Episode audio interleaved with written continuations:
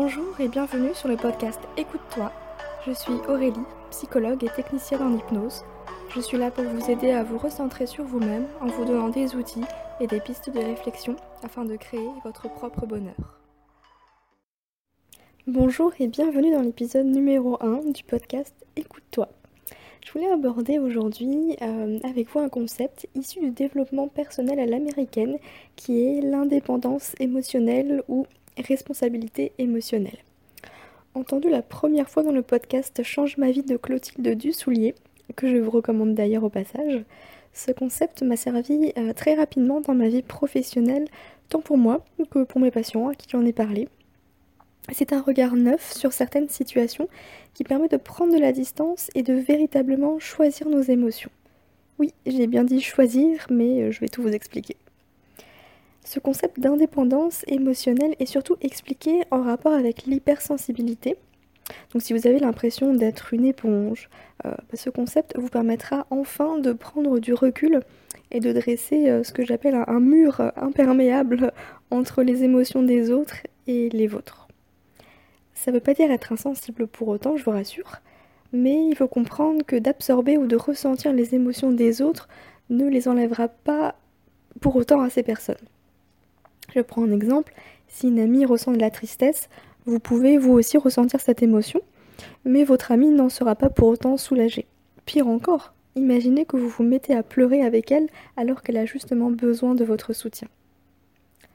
Autre cas de figure, c'est celui qui me parle le plus et que je trouve très puissant puisqu'il permet une conscience des choses et un pouvoir incroyable sur soi.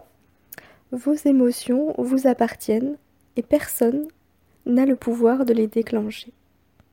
L'interrupteur est disponible à vous seul, même si actuellement vous en doutez certainement. Laissez-moi vous expliquer. La citation d'Eleanor Roosevelt résume très bien l'idée que je veux vous faire passer qui est Personne ne peut vous diminuer sans votre consentement. La première fois que j'ai entendu cette phrase, euh, j'ai été surprise et intéressée par ce que ça voulait dire. Si on vous dit Tu n'es un bon à rien, tu n'as rien dans le ciboulot, tu as une mine affreuse, ou tu t'habilles comme un sac, comment vous sentez-vous? Il y a fort à parier que la palette d'émotions qui en découle soit plutôt négative.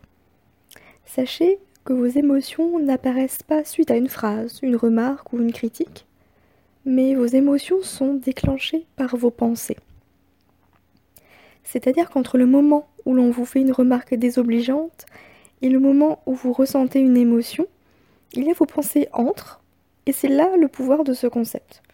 Votre mur imperméable se situe précisément à cet endroit précis et c'est une excellente nouvelle car vos pensées sont générées par vous-même, c'est-à-dire qu'on va pouvoir décider de ce que l'on veut penser pour générer telle ou telle émotion. Comme pour tout changement, la prise de conscience est la clé. Pour vous permettre de vous approprier ce concept, voici un exemple. Imaginons qu'un collègue vous dit euh, Tu n'as rien dans le ciboulot. Instinctivement, vous allez peut-être penser mais, pour qui il se prend celui-là Ou bien, me voilà démasqué, comment il a su? De cette pensée découle une émotion soit de colère, soit de honte. Pour modifier vos, vos émotions, il faut que vous sachiez une chose, c'est que les circonstances, les faits, sont neutres. C'est-à-dire que les paroles d'autrui n'ont aucune valeur positive ou négative, même si on pourrait penser le contraire, puisque se faire traiter d'imbécile, ce n'est pas agréable. Mais simplement la signification que vous donnez à ces paroles font que c'est positif ou négatif. Pour vous le prouver, imaginez que votre meilleur ami vous dise Oh, tu as une mauvaise mine aujourd'hui. Qu'est-ce que vous ressentirez? Imaginez maintenant que c'est une personne totalement inconnue qui vous dise la même chose je parie que vous n'allez pas ressentir la même chose ou du moins à un degré d'intensité différent. Pourquoi? Tout simplement parce que les affects liés à la personne qui vous adresse ces propos ne sont pas les mêmes.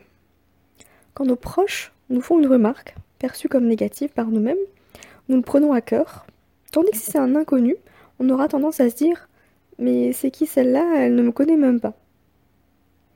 Voilà, les circonstances, les faits, les propos sont neutres.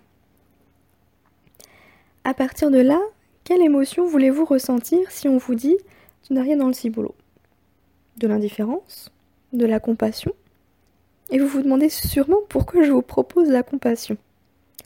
Tout simplement parce que lorsqu'on reproche à l'autre quelque chose, souvent c'est qu'on le fait soi-même inconsciemment ou qu'on l'est soi-même inconsciemment. Dans le cas de cet exemple, la personne qui insinue que vous êtes bête pense certainement l'être elle-même. C'est un autre sujet passionnant dont on aura l'occasion de reparler sur le podcast Écoute-toi. La pensée que vous pourriez avoir envie de penser à suite à ces propos est peut-être Tiens, pourquoi me dit-il ça? Je sais ce que je vaux, en revanche je perçois, je perçois chez lui un manque de confiance. De cette pensée découle de la compassion ou du moins de l'indifférence puisque vous décidez de ne pas le laisser vous rabaisser. Souvenez-vous de la citation d'Eleanor Roosevelt. Si vous n'êtes pas convaincu et qu'en entendant les propos de ce collègue vous vous dites qu'il a raison, que vous êtes nul et que vous n'auriez jamais dû être pris pour ce poste, je vous renverrai dans un futur épisode d'Écoute-toi qui s'intitulera Le pouvoir de vos pensées. Plus vous pensez certaines choses, plus elles vont s'avérer vraies. Car à force de répéter une pensée, elle se transforme en croyance. Soyez donc vigilant à ce que vous vous dites à propos de vous-même. Que vous ayez confiance en vous ou non, ne laissez personne vous rabaisser. Nous allons travailler la confiance en soi dans les prochains épisodes, je vous rassure. J'espère qu'à travers ces exemples, vous comprenez mieux le concept d'indépendance et de responsabilité émotionnelle. Le but n'est pas de vous culpabiliser loin de là, mais simplement de vous faire prendre conscience du pouvoir que vous avez entre vos mains. Pour commencer à mettre ce principe en application, je vous conseillerais de prendre des situations qui se sont déjà passées et de voir quelles pensées vous auriez pu changer pour changer vos émotions. C'est toujours plus facile de réfléchir après coup que sur le moment même, et à force d'entraînement, vous verrez, vous serez apte à l'appliquer à l'instant T.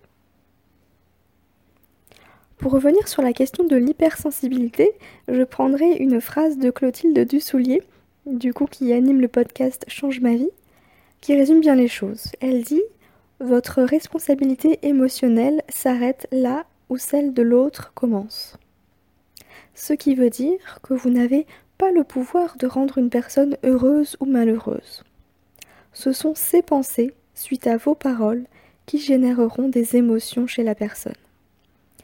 Si cette personne n'a pas connaissance de ce principe, elle vous accusera sûrement de l'avoir fait sentir de telle ou telle manière.